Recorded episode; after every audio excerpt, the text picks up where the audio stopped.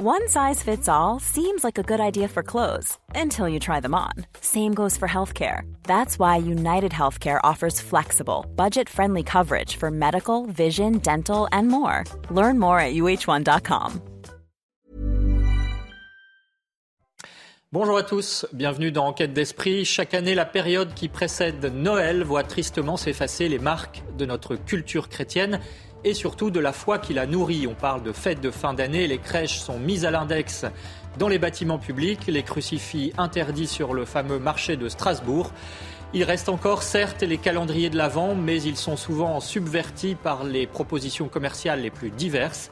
Et pourtant, il n'est pas question de s'en tenir à ce triste constat et d'en faire une fatalité inexorable, d'autant qu'il existe sur le terrain des initiatives qui, sans faire de bruit, font un travail formidable pour souffler sur les braises de la foi dans notre pays. On en parle aujourd'hui dans Enquête d'Esprit avec Alexandre Caillé, il est directeur général de SOS Calvaire, qui restaure les calvaires de nos routes, avec Thibaut Collin, également initiateur de Jeanne 2031 qui propose de se mettre à l'école de Jeanne d'Arc pour réévangéliser la France, justement. Louis-Pierre Laroche sera également avec nous. Il lance ces jours-ci un mouvement de Vierge pèlerine en France qui reprend l'idée de pèlerinage en l'honneur de la Vierge Marie. Et puis, bien sûr, Véronique Jacquier sera avec nous. On en parle dans cette émission qui, je le rappelle, est en partenariat avec l'hebdomadaire France catholique. Mais tout de suite, les infos de la semaine avec Éloi Rochebrune.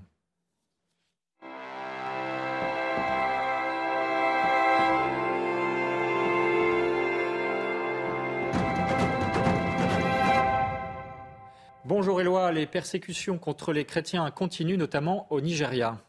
Bonjour Émeric et bonjour à tous. Le dernier rapport de l'aide à l'Église en détresse est alarmant. Publié, publié à l'occasion de sa semaine de campagne de sensibilisation sur la liberté religieuse, il relève que l'oppression des chrétiens a augmenté de 75% dans 24 des pays étudiés par l'association, et dont le Nigeria, pays de l'Afrique de l'Ouest, menacé depuis plusieurs années par l'émergence des groupes djihadistes les chrétiens en payent un lourd tribut.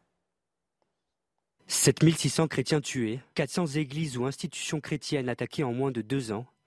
Un constat dressé par Monseigneur Mathieu, archevêque nigérian de la province de Kaduna dans le nord-ouest du pays.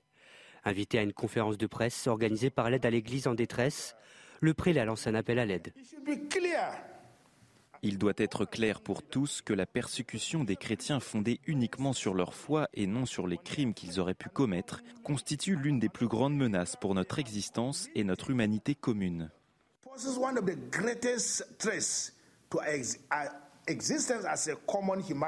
Au Nigeria, les chrétiens représentent près de la moitié de la population, soit 95 millions de fidèles. Avec l'émergence des groupes terroristes comme Boko Haram, mais aussi les conflits entre éleveurs et agriculteurs, l'insécurité se propage. Chez moi, j'ai cinq chiens pour me prévenir du danger, donc je ne peux pas dormir. Voilà la situation dans laquelle je suis obligé de vivre. En juin 2022, l'attaque d'une église avait fait 50 morts dans le sud-ouest du pays, une région qui est normalement relativement préservée des tensions. Il est clair que notre type de persécution est systémique et endémique. Nous sommes dans une situation où les gens souffrent en silence. Même s'ils pleurent, personne ne les entend. Quand quelque chose de spectaculaire arrive, alors là, le monde découvre notre réalité. Malgré le danger, malgré les menaces, et comme le croit monseigneur Mathieu, c'est l'espérance et leur foi en Dieu qui animent toujours le cœur de ces chrétiens persécutés. Mercredi, les cloches de dizaines d'églises ont sonné dans toute la France et le Sacré-Cœur de Montmartre s'est paré de rouge pour les chrétiens persécutés dans le monde. L'aide à l'Église en détresse a aussi organisé une veillée de prière à laquelle nous nous sommes rendus. Les fidèles qui sont venus en nombre pour prier pour leurs frères étrangers, écoutez-les. C'est pour les soutenir déjà, parce qu'ils sont en train de traverser des périodes très difficiles. Nous sommes tous dans la même église, nous sommes tous frères et sœurs. On se sent un peu démunis parce qu'on est loin, parce qu'on ne vit pas cette situation. Et, la prière, bah, c'est notre seule arme. Je pense surtout aux pays euh, du côté de l'Afrique, euh, les différents pays qui souffrent euh, de ce terrorisme, de cette violence qui n'a pas de nom et qui est vraiment inhumaine. C'est insupportable, sans compter que les familles des victimes collatérales sont des personnes écorchées vifs dont la douleur ne, s'arrêtera jamais. Le cardinal Zen condamné à 500 euros d'amende à l'issue d'un procès qui aura donc duré deux mois. Arrêté en mai dernier, l'ancien évêque d'Hong Kong a été accusé par le régime chinois d'avoir constitué de façon irrégulière un fonds d'aide aux manifestants pro-démocratie. Une condamnation légère qui fait suite à l'accord entre le Vatican et Pékin. L'Assemblée nationale a adopté ce jeudi une proposition de loi visant à inscrire le droit à l'IVG dans la Constitution. la proposition doit être examinée au Sénat dans les prochaines semaines. La Chambre haute pourrait y faire obstacle, comme elle l'a déjà fait lors d'un examen d'un texte similaire le 19 octobre dernier. La réaction de Pascal Morinière, présidente des associations de familiales catholiques. C'est une démarche idéologique euh, qui va dans le sens de toujours plus d'IVG. Euh, ce n'est pas un droit qui est menacé aujourd'hui en France, bien au contraire, on n'est pas dans la situation des États-Unis. Euh, d'ailleurs, j'en veux pour preuve la loi Gaillot. En février dernier, elle a encore allongé les délais de l'avortement de 12 à 14 semaines.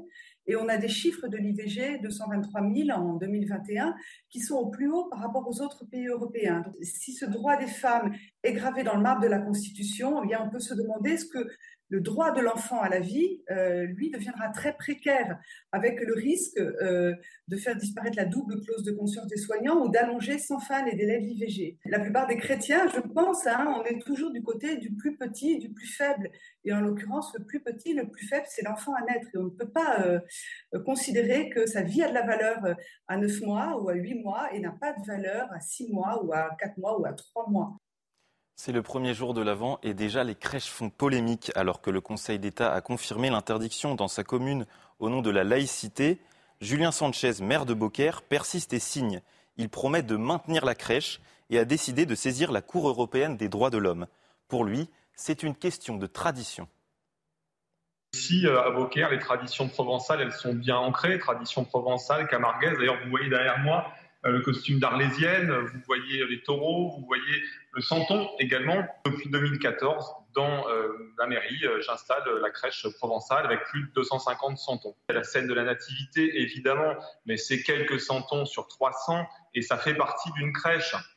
Donc moi, je suis assez scandalisé qu'on nous demande de renoncer à notre culture, à nos traditions. J'installerai tout de même une crèche en mairie de Beaucaire cette année parce que tout simplement, ça n'est pas la même exposition et en matière d'art, euh, nous avons été condamnés pour 2017-2018, mais ça n'est pas la même exposition. Donc on ne peut pas nous, obliger a priori à ne pas l'installer. On ne pourra nous le dire qu'a posteriori quand on aura vu, constaté ce qu'il y a dans cette crèche. Euh, sinon, c'est l'interdiction de l'art euh, en général. C'est la fin de votre journal. Émeric, c'est à vous pour la suite d'Enquête d'Esprit. Merci Éloi Rochebrune. Comment réévangéliser la France justement? Vaste chantier, mais certains ne se résignent pas au fatalisme. C'est le cas de nos invités. Alexandre Caillé, bonjour. Bonjour. Vous êtes le directeur général de SOS Calvaire, une association fondée en 1987 pour restaurer les calvaires de nos routes de France. Vous nous expliquerez. Avec vous également Thibaut Collin, bonjour. Bonjour. Merci d'être avec nous. Vous êtes professeur de philosophie, initiateur de Jeanne 2031. 2031 parce que dans 9 ans, nous fêterons les 600 ans de la mort de Jeanne d'Arc à Rouen en 1431 et vous nous expliquerez ce que vous entendez faire à travers cette longue période de 9 ans. Et puis Louis-Pierre Laroche, bonjour. Bonjour. Merci d'être avec nous. Vous êtes le fondateur de la France qui prie et qui lance, vous lancez ces jours-ci un mouvement de vierges pèlerines, les vierges de Fatima. Vous nous expliquerez. Le lancement, c'est le 3 décembre à l'île Bouchard. Et puis Véronique Jacquet, bien sûr, est avec nous. Bonjour Véronique. Bonjour à tous. Euh, Noël est-il, la fête de Noël est-elle en danger? Euh, C'est la question qu'on peut se poser quand on regarde le constat. On a entendu parler des crèches à l'instant, mais euh, exemple aussi avec ces fameux calendriers de l'Avent qui sont devenus très commerciaux. Regardez ce reportage d'Éloi Rochebrune. Tradition chrétienne depuis le 19e siècle, le calendrier de l'Avent est devenu peu à peu un business comme un autre. Les 24 images religieuses ont été remplacées par 24 chocolats, 24 bières ou encore 24 produits de beauté. Année après année, le temps liturgique de l'attente a laissé place à une dérive commerciale. Le calendrier de l'Avent euh, accompagne en fait ce, temps d'attente. Vous savez, il y a cette parole du Christ euh, euh, prenez garde, restez éveillés, car vous ne savez pas quand ce sera le moment. Les calendriers de l'Avent sont une, pédagogie de la, patience, un apprentissage de l'attente, ce qui est tout différent évidemment de, la frénésie euh, euh, liée au cadeau. Super, à tout à l'heure. Il n'y a pas de chocolat dedans et c'est beaucoup mieux. Dans les couloirs de cette librairie parisienne, cette grand-mère nourrit quelques regrets. Elle aussi a cédé à la frénésie. J'étais au Monoprix et je lui ai acheté un calendrier de l'Avent de Kinder et je ne suis pas contente. Beaucoup de petits-enfants ne, ne vont pas au catéchisme, ce qui est le cas de mon petit-fils. Et justement, moi, je voudrais commencer un petit peu à l'initier. Noël, c'est pas euh, les chocolats euh, tous les jours, 24 euh, jours avant la naissance de Jésus. Il y a le petit Jésus. Le premier jour de l'Avent, c'est aussi le moment de ressortir la crèche. Avec le calendrier, ces traditions constituent une catéchèse quotidienne pour préparer son cœur à fêter Noël. Petits personnages, des fois sur le calendrier, permettent aux tout petits euh, d'identifier les personnages bibliques, par exemple la Vierge Marie, euh, la maman de Jésus, le petit Jésus, euh, Joseph, le papa de Jésus, que les enfants n'ont pas toujours en image. Pour nous, il n'est juste pas concevable qu'on passe un avant sans la crèche ou alors sans faire le calendrier. Le 25 décembre, le petit Jésus fera son grand retour dans la crèche. En attendant, patience. Voilà le reportage enquête de Éloi Rochebrune. Thibaut Collin, euh, première question pour vous. Est-ce que finalement cette période de l'Avent, donc qui précède Noël hein, euh, dans le calendrier chrétien, n'est pas aussi d'une certaine manière l'attente de la renaissance de la foi euh, dans notre pays et, on a l'air bien démuni quand même face à, cette, vaste, à ce vaste chantier? Bah, le temps liturgique est cyclique, donc chaque année, il nous invite à, se remettre dans cette perspective de l'attente et, préparer nos cœurs à la naissance de Jésus ou à la mort et à la résurrection de Jésus au moment de Pâques. Et donc, effectivement, on a tendance à voir l'histoire comme, comme quelque chose voilà, de linéaire, ce qui est vrai, bien sûr. Et là, on va nous dire, bah, voilà, les courbes des pratiquants baissent. Mais en fait, on est toujours pris dans un, dans un temps cyclique. Et le Seigneur fait choses toutes nouvelles. Donc, euh, donc pas de euh, fatalisme, un renouveau est possible. Bah, bien sûr, et puis, et puis l'histoire euh, est faite par des êtres humains et, la grâce divine est, toujours active. Donc il n'y a aucune raison de, considérer, d'être rivé simplement aux statistiques comme si c'est elle qui allait être la vérité de, ce qui se passe. Il y, il y, a, des choses en profondeur qui se passent et qui sont très importantes à écouter et préparer notre cœur à cette dimension.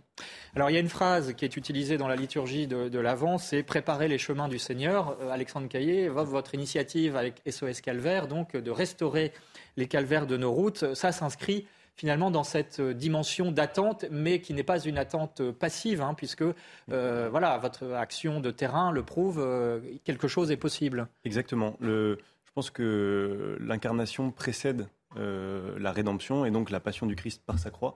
Et nous, en restaurant des calvaires, en restaurant ces, vieilles pierres, on, comment dire, on, redonne un petit peu son sens et à la passion et à Noël. En fait, on est dans un temps où l'homme n'accepte plus vraiment les grandes permanences qui s'imposent à lui.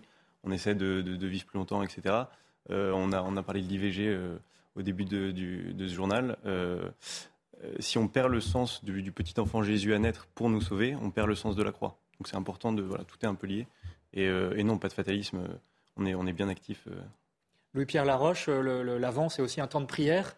Et, vous, votre initiative, donc La France qui prie, et puis maintenant euh, les Vierges pèlerines que vous allez lancer, vous nous l'expliquerez bien sûr.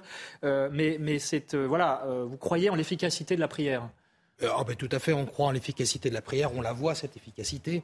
Mais quand, quand on parle de l'Avent, quand on parle de Noël, je pense que la réflexion première, Noël c'est une fête, et la réflexion première, pour faire la fête, on a besoin d'une cause. Et quelle est la cause? Il faut revenir à la cause. La cause, c'est l'incarnation, comme euh, nous l'a précisé euh, Alexandre Caillet. Alexandre Caillet, voilà. Une précision, l'avant, c'est l'attente et c'est quatre semaines avant Noël. Tout à fait. Et c'est quatre semaines d'attente pour, euh, à cause de cette cause, l'incarnation de, Jésus qui va venir et puis qui va, qui va nous sauver. Et, et ça rejoint un peu l'initiative que nous faisons à la, la, France Prix, donc avec le chapelet, parce qu'on appelle la Sainte Vierge dans les litanies, on l'appelle cause de notre joie. Et pourquoi c'est la cause de notre joie? Parce qu'elle est là et quand on voit la Sainte Vierge, en fait, elle nous annonce Jésus. Et c'est pour ça qu'elle est la cause de notre joie. Et donc, euh, pendant donc il faut s'adresser à elle euh, en premier, si je Tout à fait, tout à fait. Et on, le voit d'ailleurs avec euh, dans les apparitions qu'il y a eu à Lourdes et à Fatima. les enfants qui voyaient la Sainte Vierge, et même à l'île Bouchard, les enfants qui voyaient la Sainte Vierge, ils voulaient tout de suite aller au ciel. C'était leur joie qui était là, et ils s'en emparaient tout de suite, oui. Thibaut Collin, vous, votre initiative, donc Jeanne 2031, euh, ça veut dire que c'est une initiative de longue haleine. Hein. Là, on parle des 4 semaines pour l'avant. Vous, c'est 9 ans. Euh, pourquoi faut-il euh, autant de temps et pourquoi le lancer maintenant pendant l'avant? Alors, bah, parce que le, temps de l'Avent, c'est, comme on vient de le voir, un temps où on, se prépare à la venue de Jésus-Christ. Et, finalement, la vie de Jeanne, ça a été d'être fidèle et d'être attentif à la volonté de Dieu sur elle dans un moment historique assez dramatique. Hein. on est en pleine guerre de Cent Ans. Euh, il y a beaucoup de problèmes, bien sûr, euh, en France. Euh, il y a la guerre avec les Anglais, mais il y a aussi beaucoup de problèmes dans l'Église. Et il me semble qu'il y a de profondes analogies entre son époque et la nôtre.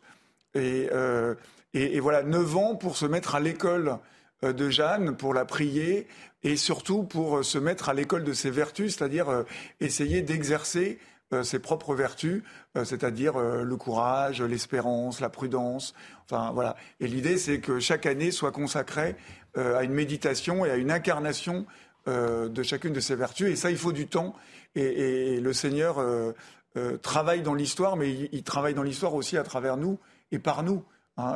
il aurait pu voilà libérer la France comme ça par un goût de baguette magique. Non, il est allé chercher cette petite paysanne et il l'a formée. Véronique Jacquet, puis Louis-Pierre Laroche. Qu'est-ce qu'une neuvaine de 9 ans, en fait, concrètement, le mot neuvaine Un ah, neuvaine, bah, ça, désigne donc euh, soit en général 9 jours, ça peut être 9 mois, en vue de préparer un événement. Et là, bah, l'événement, euh, comme l'a dit Émeric, c'est les 600 ans de la mort de, Jeanne, euh, donc qui est quand même la, patronne secondaire de la France, hein, et qui a une aura extraordinaire encore aujourd'hui. Hein, le, nombre d'ouvrages qui, euh, sort sur elle, euh, en fait, est permanent. Donc euh, voilà, donc il, s'agit de, se mettre dans cette perspective. Et on a tendance un peu à être dans, le temps court. Hein, et, là, il s'agit de, voilà, de, prendre le temps, de, s'ouvrir à l'action de Dieu dans nos cœurs. Et, si, si l'Église nous donne des saints, bah, c'est justement pour se mettre à leur école et, Donc vous n'êtes pas dans le temps médiatique ni politique. Exactement. C'est un peu ça. Hein, exactement. bien. Et il ne s'agit pas de, faire un mouvement spirituel ou un mouvement politique. Il s'agit, euh, voilà, de se laisser travailler profondément euh, par l'exemple de Jeanne et qu'on commence à rentrer peu à peu dans la vie de Jeanne. Euh, en fait, on est, on est, on est très très profondément touché. Et, et donc, j'invite tous les téléspectateurs à, à aller sur le site et qu'on va peu à peu alimenter par toutes sortes de textes et d'initiatives euh, locales euh, pour, pour entrer dans, sur ce chemin en fait. Ce qui est intéressant, et on y reviendra hein, bien sûr à votre initiative, mais quand euh, la ville d'Orléans a été libérée, il me semble que le, le, cri sorti du cœur des habitants, c'était Noël. Donc voilà, on est, on est quand même bien dans notre temps liturgique. Oui, moi j'ai bien, bien, apprécié tout à l'heure votre, votre remarque de la participation active mm. du chrétien, parce que quand on parle de réévangéliser la France, il s'agit d'annoncer la bonne nouvelle. Et donc la bonne nouvelle de l'incarnation, de Jésus qui va nous sauver, de la victoire euh, sur le mal qui aura lieu euh, euh, par, la rédemption et la mort sur la croix et la résurrection. Mais comme on blague toujours, j'ai toujours une bonne nouvelle et une mauvaise nouvelle. La bonne nouvelle, c'est que Jésus est venu sur terre pour nous sauver. La mauvaise nouvelle, c'est qu'on est libre et qu'on doit y participer au bien. Il n'y a personne qui nous y oblige. Voilà. Mais alors justement, à nous de travailler et de participer. Il y, a une phrase dans l'Évangile qui est terrible aussi, Alexandre Caillé, c'est euh, euh, quand il parle du retour du Christ, euh, trouvera-t-il la foi sur la terre? Et, aujourd'hui, on peut quand même se poser la question en regardant la réalité. Vos initiatives sont formidables, on va en parler, mais il y a quand même un, triste constat au départ. Exactement, c'est dans l'évangile de Saint Luc. mais le Fils de l'homme, quand il reviendra, trouvera-t-il la foi sur la terre? Ça, c'est une très bonne question. On peut chacun imaginer qu'il le trouvera dans nos cœurs. Euh, chacun a peut-être son initiative à, présenter, etc. Nous, moi, je sais qu'à l'association, euh, c'est une phrase qui nous anime beaucoup parce que quand on remet un peu des, pierres les unes sur les autres, quand on, quand on bâtit des calvaires pour la, pour la gloire de, Dieu, euh, eh ben, si, le Seigneur, quand il reviendra sur terre, il, voit ces belles pierres qui ont été scellées, etc., peut-être peut-être pourra-t-il déceler la foi de ceux qui les ont posées. Voilà. Donc c'est pour ça qu'on est votre espérance. C'est exactement. On va voir juste après euh, la publicité, euh, la pause publicitaire, justement, comment est-ce que vous restaurez, vous fabriquez même euh, ces calvaires, et puis plus largement, comment renouer avec la foi catholique en France. Les petits ruisseaux, vos initiatives de terrain peuvent-ils faire les grandes rivières d'un retour de la France à son identité chrétienne? Vous restez avec nous pour entendre la suite. De retour dans l'émission Enquête d'esprit, comment réévangéliser la France et le peuple français en partant de son patrimoine, notamment qu'il soit matériel, concret ou immatériel, spirituel et historique. On en parle aujourd'hui avec Alexandre Caillé, il est directeur général de SOS Calvaire, avec Thibaut Collin, l'initiateur de Jeanne 2031, Louis-Pierre Laroche, qui lance ces jours-ci un mouvement de vierges pèlerines en France, et puis Véronique Jacquier qui nous parlera d'un précédent historique des grandes processions mariales de l'après-guerre. On en parle évidemment en partenariat avec l'hebdomadaire France catholique. Alors, SOS Calvaire, pour parler, pour commencer avec cette initiative, cette association, c'est 35 ans d'expérience, 300 bénévoles en France, 10 croix restaurées par mois, une association qui s'est donnée pour mission d'offrir aux particuliers, mais aussi aux collectivités, la possibilité de restaurer à moindre coût les calvaires de France. C'est un patrimoine religieux souvent oublié. Regardez ce reportage dans les locaux de l'association, un reportage signé Michael Chailloux. Ceci n'est pas un atelier de menuiserie comme un autre. Sa spécialité, la réalisation de croix en chaîne pour réhabiliter des calvaires. Celle-ci mesure 7 mètres 20 de haut pour 3 mètres 20 de large. Là, j'ai fini la taille de la croix. Euh, donc je vais passer à l'assemblage, donc c'est-à-dire assembler le stip, donc la partie euh, verticale, avec le petit boulum qui est la partie horizontale. En 2022, l'association, grâce à son réseau de bénévoles, a permis la rénovation de 125 calvaires en France. Des municipalités ou des particuliers font appel à SOS Calvaire. Un calvaire, euh, c'est la trace du passé. Voilà, la trace de la, c'est la, la, mémoire de la, de la foi de ceux qui l'ont posé. Il faut deux jours en moyenne pour fabriquer une croix neuve Huit modèles existent en catalogue de 520 à 1600 euros. La statue du Christ, très souvent en fonte, subit des opérations de sablage et anti-rouille avant d'être repeinte. On a un Christ qui vient de la région de l'Indre, pour la mairie d'Argy par exemple. Donc on doit le restaurer, refaire la croix et reposer la croix là-bas. Mhm. Euh, et à côté, là on a des Christ, typiquement ces trois Christ qu'on nous a donnés qui vont pouvoir resservir sur des nouvelles croix, sur des, soit des restaurations, soit des implantations de nouveaux calvaires. En France, la plupart des calvaires ont été implantés début 19e, après la Révolution, par des prêtres missionnaires. Mais aucun recensement précis n'existe, d'où cette application lancée cette semaine par SOS Calvaire. C'est une application qui va servir à inventorier tous les calvaires qu'on peut trouver en France. On ne sait pas du tout euh, combien de calvaires il y a en France. C'est un, un, un travail qui n'a jamais été fait d'inventorier ces calvaires. 8000 calvaires sont déjà répertoriés sur l'application où chacun peut en ajouter un nouveau photo à l'appui. L'association espère ainsi lancer un grand mouvement de rénovation de ce petit patrimoine religieux français. Voilà le reportage signé Michael Chailloux. Évidemment, les images sont impressionnantes, euh, Alexandre Caillé. Néanmoins, pourquoi avoir choisi les calvaires euh, en 1987, donc lorsque vous avez lancé, euh, lorsque l'initiative a été lancée Oui.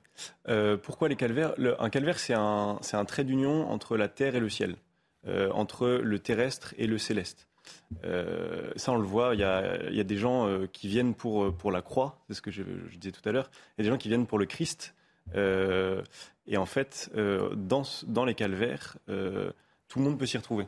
C'est-à-dire que c'est très concret. C'est fédérateur C'est un signe fédérateur? Exactement, oui. oui. Euh, c'est des croix qui sont partout, c'est omniprésent, des traces chrétiennes qui sont omniprésentes euh, dans nos campagnes, dans nos paysages, etc.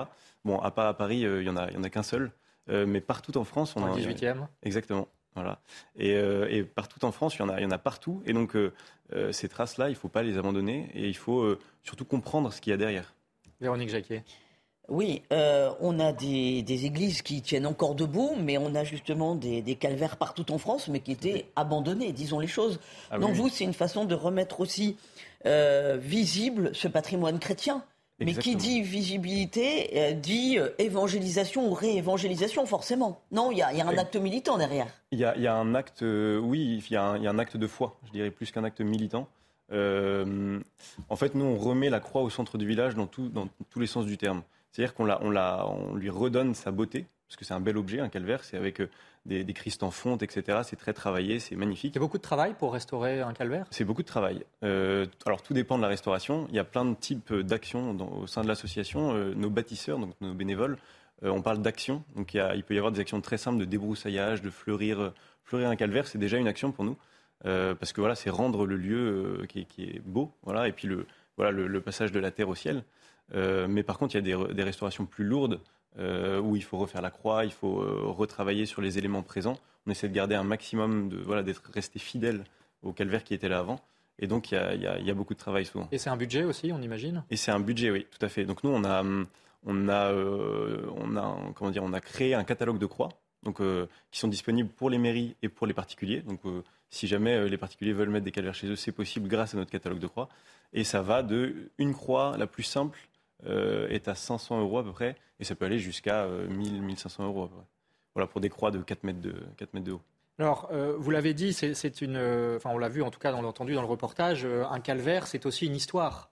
Hein, euh, c'est pas seulement un signe visible dans le paysage, mais euh, c'est l'histoire et, ça fait suite finalement à une, une épopée même missionnaire, euh, souvent au 19e siècle, c'est ça en France? C'est ça, oui, c'est ce, que, ce, qui a été dit dans le, dans le reportage. Les, la plupart des calvaires en France sont des croix de mission.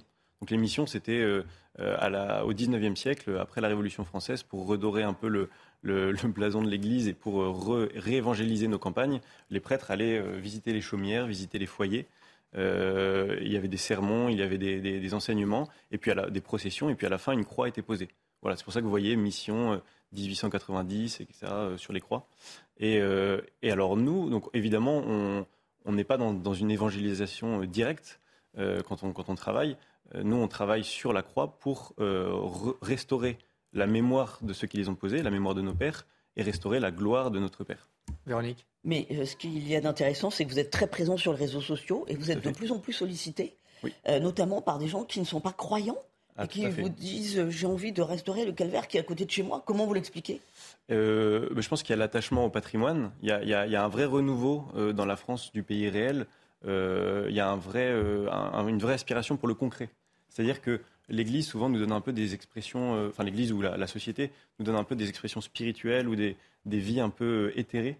Euh, nous, c'est très concret, c'est-à-dire qu'on va dehors euh, dans, sous la pluie, on porte euh, des charges lourdes, on, redresse des croix, et, en fait, les gens ont soif de, concret.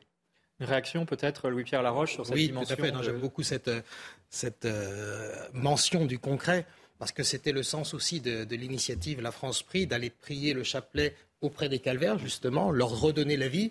Et, la prière, en fait on a demandé à les gens et ont suivi, on a demandé une prière publique sur la place publique où on sortait de l'église et on posait un acte concret de se déplacer vers les calvaires pour aller prier ici, pour euh, asseoir concrètement en fait cette prière pour la société, parce que la société c'est ce qui se passe non pas dans l'église, mais c'est ce qui se passe dans la société sur la mmh. place publique. Donc les calvaires sont un lieu de prière euh, en France aussi. Donc euh, c'est même protégé par la loi. On a le droit de prier euh, auprès des calvaires, euh, dans les alentours directs du calvaire.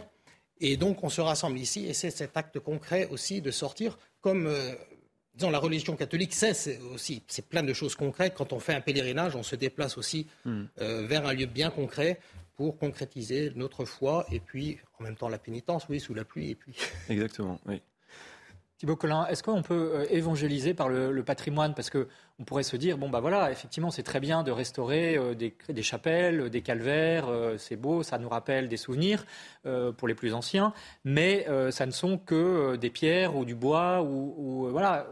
est-ce que vraiment c'est un acte missionnaire que de restaurer comme, comme le fait SOS Calvaire Comme le disait Alexandre, beaucoup de croix de calvaire ont été posées à l'époque des, des, missions, notamment au XIXe siècle, ou même bonne première moitié du XXe siècle. Donc c'est effectivement le signe de, cette foi qui s'incarne dans, le paysage. Après, bah, les calvaires, euh, ils évangélisent si on, si on prie euh, autour ou si on, si on, pose un acte de foi. Moi, j'ai pris l'habitude depuis euh, un ou deux ans, j'ai repris cette vieille tradition de, de me signer quand je passe devant un calvaire, notamment en voiture. Et ma, haute Loire d'adoption, bah, en fait, il y a des calvaires euh, presque partout, donc je ne cesse de faire des signes de croix. Et, en fait, c'est pas juste un signe de croix, c'est un acte de foi et de demander au Seigneur bah, de, toucher les cœurs de ceux qui habitent autour, de ceux qui peuvent passer devant. Et, cette présence, euh, elle n'a de sens que si effectivement elle, elle, nous encourage à prier. Nous, Véronique, c'est Oui, on, voit sur les vidéos, euh, ce sont des jeunes qui, font partie de SOS Calvaire. Euh, on n'a vu que des jeunes dans le reportage. Euh, comment vous l'expliquez Quelle est la moyenne d'âge et, qu'est-ce que ça dit d'une génération aussi finalement? Alors, ce sont des jeunes. on n'a on a, on a que des jeunes à l'association. Il y a des jeunes très jeunes et des jeunes moins jeunes. On a des, on a des jeunes mariés, on a, des, on a aussi des jeunes retraités. Euh, mais c'est vrai que c'est très intergénérationnel, c'est le message que je voulais faire passer. Euh, mais c'est vrai qu'on a une majorité de, très jeunes euh, qui, sont qui ont, qui ont soif de, de, se donner un peu, de se donner un peu de peine pour le bon Dieu, parce que parce que ils ne trouvent pas dans dans la société actuelle, je pense, de quoi assouvir leurs besoins les plus profonds. Est-ce que tous sont forcément catholiques? Pas forcément. Non, non, il y en a qui, c'est ce que je disais, hein, il y en a qui viennent pour, pour, la, pour la croix, juste le bois de la croix, et puis il y en a qui viennent pour le Christ. Et souvent, ceux qui viennent pour la croix repartent avec le Christ, et ça, c'est une source de grande joie. On peut signaler aussi que euh, votre initiative dépasse les frontières de la France, hein, puisque notamment, je crois, en Arménie, euh, vous avez aussi, vous êtes en train de restaurer. Euh, exactement, on a, on a, restauré, on a posé pardon un rashkar. Donc, en Arménie, les villages sont construits autour de, de ce rashkar, donc c'est un calvaire mais local. et en fait, ils construisent d'abord ce rashkar comme un signe de ralliement, et après, tout le village est construit autour. Euh, et donc l'année dernière, on est allé poser un Rashkar en, en Arménie, à la frontière. Voilà, pays euh, martyr aussi, hein, malheureusement, par l'actualité. Alors euh, parlons à présent, Louis-Pierre Laroche, des, Vierges pèlerines, hein, puisque donc c'est un mouvement qui a déjà été lancé à l'extérieur, là aussi des frontières, en Suisse et en Autriche.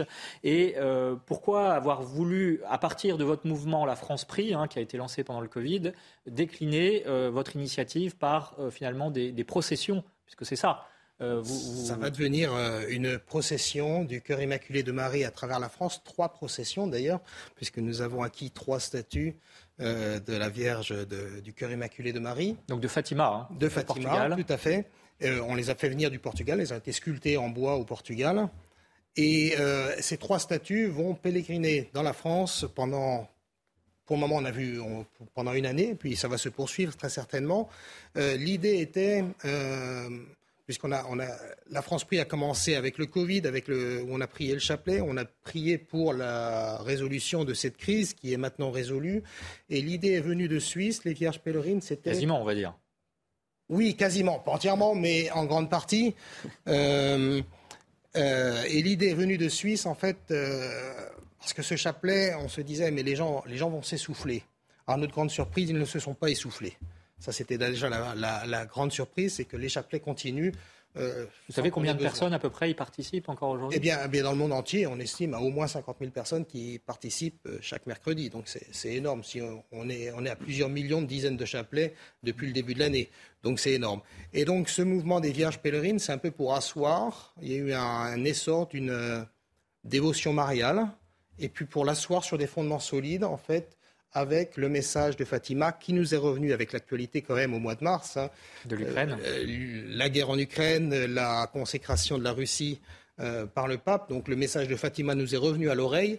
Et ce message de Fatima, c'est deux fois, c'est le 13 juin 17, c'est le 13 juillet 17. La Sainte Vierge dit aux enfants, Dieu veut que l'on instaure la dévotion au cœur immaculé de Marie. Donc on s'est dit, ben, écoutez, on a, on a tous ces gens-là, et donc on invite les gens qui font le chapelet, en fait, qui se retrouvent, on leur dit invitez la Sainte Vierge euh, chez vous, et c'est là ils s'inscrivent sur le site internet, et nous on fait euh, le, trajet des Vierges pèlerines.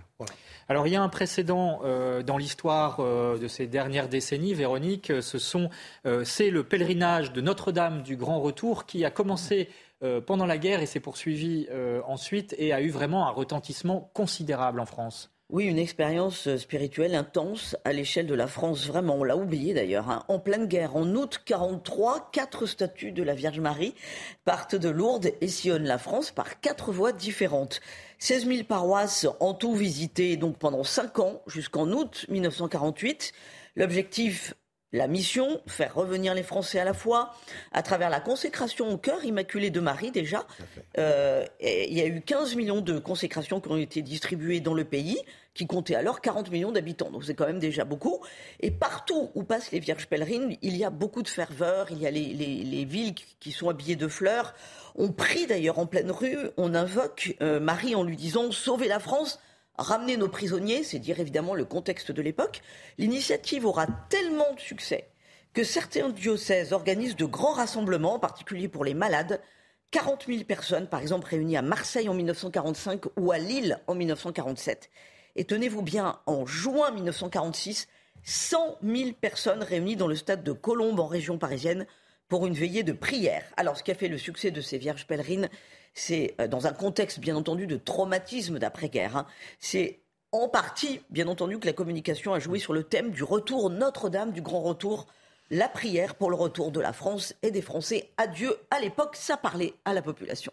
Louis-Pierre Laroche, est-ce qu'on pourrait imaginer un tel mouvement, une telle ampleur aujourd'hui Tout à fait, parce que si on.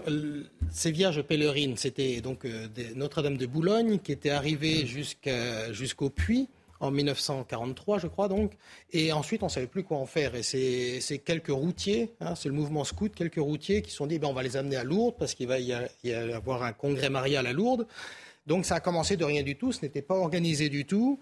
C'est un petit peu comme nos vierges pèlerines. Bon, c'est organisé un petit peu, mais on est, très peu nombreux. Et comme on le voit euh, maintenant en Suisse, où ils ont commencé au mois de mai, ou en Autriche, où nous avons commencé au mois de, euh, de juin, il y a actuellement des paroisses entières qui accueille les Vierges pèlerines. On a eu encore ce mercredi, c'était en Autriche, à Knittelfeld. On voit quelques images sur l'écran. Hein. Voilà, euh, une grande procession avec euh, le père abbé de, l'abbaye de euh, Sekao, qui a organisé une grande procession dans la ville de Knittelfeld. Et, puis, et donc, il y a quelque chose qui se passe. Disons, pour moi, c'est extraordinaire quand je vois ça, parce que je me dis, on n'avait pas prévu tout ça. On n'avait pas prévu, et c'est très beau. Véronique mais ça veut dire qu'en fait, euh, la réévangélisation de la France passe quand même par des initiatives qui sont très tangibles, qui sont de l'ordre du sensible. C'est de la dévotion populaire, finalement. Tout à fait. Hein tout à fait. C'est les chants, c'est les prières populaires. Le chapelet est une prière populaire qui est très simple. Et ce sont les chants populaires. C'est le Salve Regina que tout le monde connaît ou que tout le monde réapprend à connaître. Et puis, et puis les chants qu'on a entendus dans les églises, dans notre jeunesse et qu'on entend encore. Oui.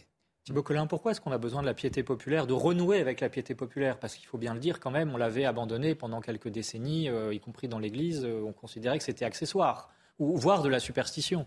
Bah parce que, euh, effectivement, le christianisme est une religion de l'incarnation, et, c'est un des grands bienfaits, je trouve, du pontificat du pape François, hein, qui est très attaché à la piété populaire, de, l'encourager, et effectivement, cette dimension sensible est très importante. Alors, euh, après, il euh, ne faut pas que ça tombe dans le sentimentalisme, mais, mais le Seigneur, je pense, mm. passe évidemment par toutes ces médiations. En tout cas, il y a une dimension populaire qui est Alexandre Caillé, une réaction Nous, on travaille, enfin nous, nous, tous là, on travaille pour le visible, mais après c'est le Seigneur qui travaille dans l'invisible. Et il faut passer par le visible en tout cas. Mais je passe.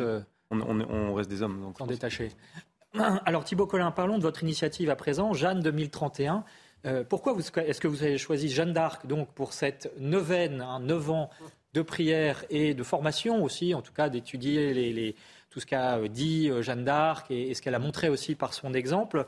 Et est-ce que pour vous c'est un exemple de conversion finalement à laquelle vous appelez tout un chacun, mais aussi la société tout entière? Je crois est, on est, tous plus ou moins habités par cette dimension il faut attendre un homme ou une femme providentielle voilà, euh, l'état de la France, l'état du monde, l'état de l'Église. Et, et bah, il me semble que l'exemple de Jeanne est justement de montrer qu'il n'y a pas d'homme et de femme providentiels, c'est-à-dire qu'en fait, on est tous appelés par Dieu, là où on est, euh, à agir euh, et déjà à discerner quelle est sa volonté sur nous, et à agir dans le concret euh, de, notre existence, de notre métier, de notre famille, de notre village, de nos associations. Et, en fait, et, donc il y aurait un contresens à imaginer que Jeanne 2031, c'est voilà, on va, on va demander de nouveau à Jeanne de, de, faire des miracles. Ou, en fait, le, Seigneur, bien sûr, peut toujours faire des miracles, mais la plupart du temps, il, passe euh, à travers chacun d'entre nous avec nos petitesses. Et, en fait, Jeanne, ce qui est magnifique, elle a été choisie par Dieu en raison de son humilité. Euh, Sainte Thérèse de Lisieux a écrit deux pièces de théâtre sur, sur Jeanne pour les récréations qu'elle faisait au Carmel. Et la première est sur la vocation de Jeanne. Et c'est, je trouve c'est bouleversant de voir que Thérèse voit en Jeanne sa, grande sœur, parce qu'elle elle était déjà dans cette petite voie de l'enfance, c'est-à-dire de cette humilité, ce que, Peggy a repris aussi. Et, donc, en fait, euh, pour se mettre à la, suite de Jeanne, il faut euh, voilà, revenir à, cette conscience de notre pauvreté, de notre humilité. Et, Dieu euh, nous, appelle non pas en dépit de cette pauvreté, mais parce que nous sommes pauvres et que nous avons conscience. Mais évidemment, ça, demande qu'on ouvre notre cœur et qu'on soit disponible. Mais il y a quand même un, paradoxe à faire appel à cette euh, euh, figure de Jeanne, puisque Jeanne, c'était une combattante, c'était une guerrière. là, vous nous parlez d'humilité et de petitesse, finalement. Comment est-ce que cette humilité permettra de réévangéliser la France? Alors justement, parce qu'elle avait cette humilité et qu'elle a su écouter à travers enfin, ses voix et donc la voix du Seigneur euh, ce que le Seigneur lui demandait, qu'elle a eu cette audace euh, impressionnante et que, je pense que nous pouvons tous vivre dans notre vie évidemment en fonction de ce que Dieu nous appelle, donc pas forcément en prenant les armes. Après, elle, avait son étendard, et l'étendard, c'est l'étendard du Christ. et, elle est venue justement du Christ roi, et elle est venue en fait remettre les choses à leur place. Hein, les Anglais en Angleterre, le roi euh, sacré à, Reims. Et en fait, elle rappelle, je pense, quelque chose de très important pour nous aujourd'hui, qui est ce sens des limites. le Seigneur, en fait, a créé un, monde ordonné, et, ces limites, il y a une bénédiction des limites. Et en fait, c'était la guerre de Cent Ans, c'était une sorte de chaos euh, euh, politique, institutionnel et ecclésial. Et, en fait, bah, le Seigneur, euh, il, remet de l'ordre, mais il remet de l'ordre, c'est-à-dire des limites, euh, par des biais qui ne sont pas purement extérieurs, mais, mais avec cette, cette, cette ardeur. Et, et, je pense que Jeanne est une combattante et que, et que Dieu nous appelle à combattre euh, en, en, prenant les armes adéquates.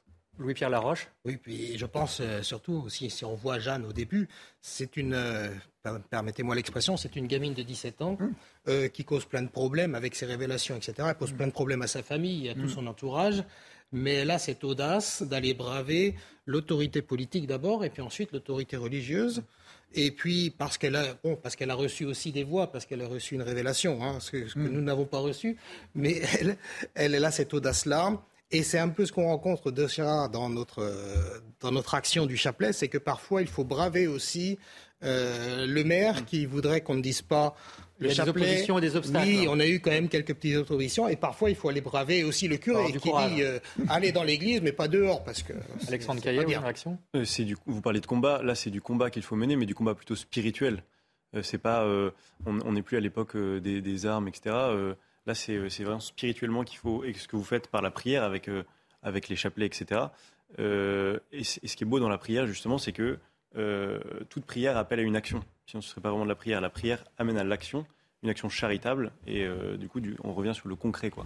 Et puis, il y a aussi une dimension politique, au sens noble du terme, c'est-à-dire qui concerne évidemment toute une société. Et, et je pense que Jeanne peut contribuer à reviriliser Hein, le, christianisme contemporain, paradoxalement, parce qu'il y a voilà, ce sens du combat, mm. euh, bien sûr le combat spirituel, mais un combat qui s'incarne euh, dans les enjeux, euh, bah, voilà, avec tout, ce qu'on voit aujourd'hui, notamment le combat sur l'euthanasie, etc. Bah, est-ce qu'on va puiser à l'exemple de Jeanne dans les vertus théologales et, le courage, la prudence, ce sens de la justice pour pour, pour, étendre le, en fait, le règne de Dieu sur les affaires humaines aussi. Alors malheureusement, il nous reste quelques minutes à peine. J'aimerais quand même euh, terminer par une question sur l'efficacité finalement de, des actions que vous menez, parce que, euh, par exemple, Thibaut Collin, vous, euh, vous avez un précédent aussi avec les évêques polonais qui ont là aussi avait demandé une neuvaine de 9 ans contre le communisme, hein, pour faire simple. Et, quelle, est, quelle, a été l'efficacité On demandera ensuite. Plus précisément, c'était 9 ans pour préparer le millième, le, millième anniversaire du baptême de la, de la Pologne en 1966.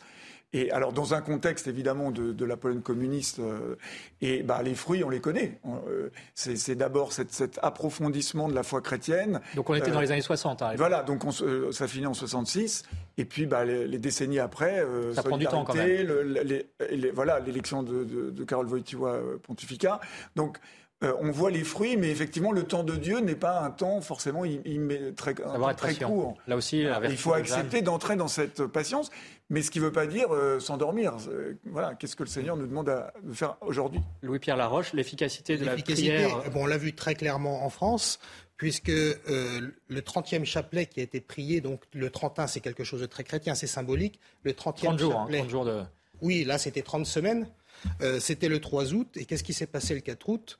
La décision a été prise au Parlement d'abolir euh, la, loi sur, euh, sur l'état d'urgence Covid. Donc on avait prié pour que ça se résolve dans la paix et ça s'est quand même résolu en grande partie dans la paix. Exemple concret. Et, et vraiment le lendemain, c'est ça qui est intéressant, c'est que le mercredi on a prié, mercredi 3 août on a prié et le 4 août ça s'est résolu alors que personne ne s'y attendait trop.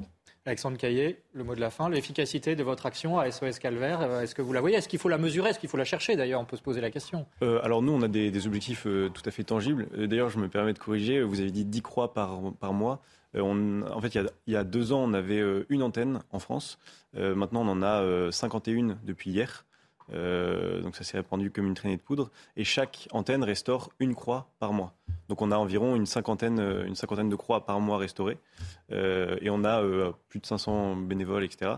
Et, dont des femmes aussi, hein, vous avez une branche tout à fait, il y a une... féminine, on va dire les consolatrices. Exactement, nous avons les bâtisseurs et euh, les consolatrices qui, elles, restaurent les crucifix, les statues, etc. et qui, elles, restaurent la foi dans les foyers. Euh, et qui sont euh, très efficaces aussi.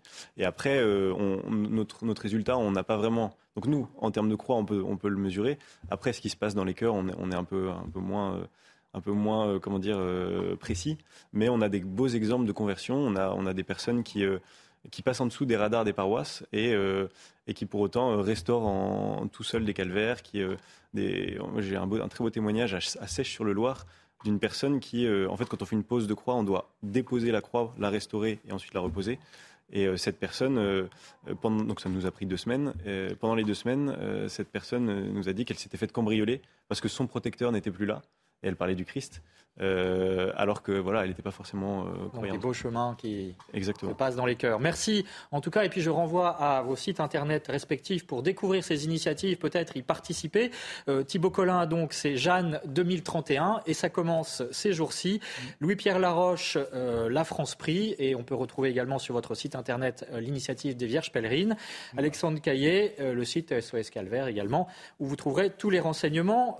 et puis, Véronique, en deux mots, la la lecture conseillée de la semaine France catholique, euh, bien entendu, avec euh, qui fait sa une sur la sainteté de l'Église pour répondre à toutes les, à toutes les crises. Qu'est-ce que cela signifie la sainteté? Ça signifie pour l'Église hein, qu'elle est sans péché, dit-on, mais non pas sans pécheur. Explication donc dans France catholique et sur france-catholique.fr. Merci à tous. Dimanche prochain, nous continuerons notre progression vers Noël en explorant justement le mystère de l'incarnation.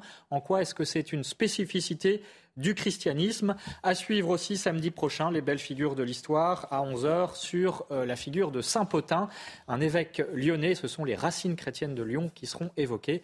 Merci à tous d'avoir suivi cette émission. Merci à France Golfard pour l'édition et l'info continue sur CNews.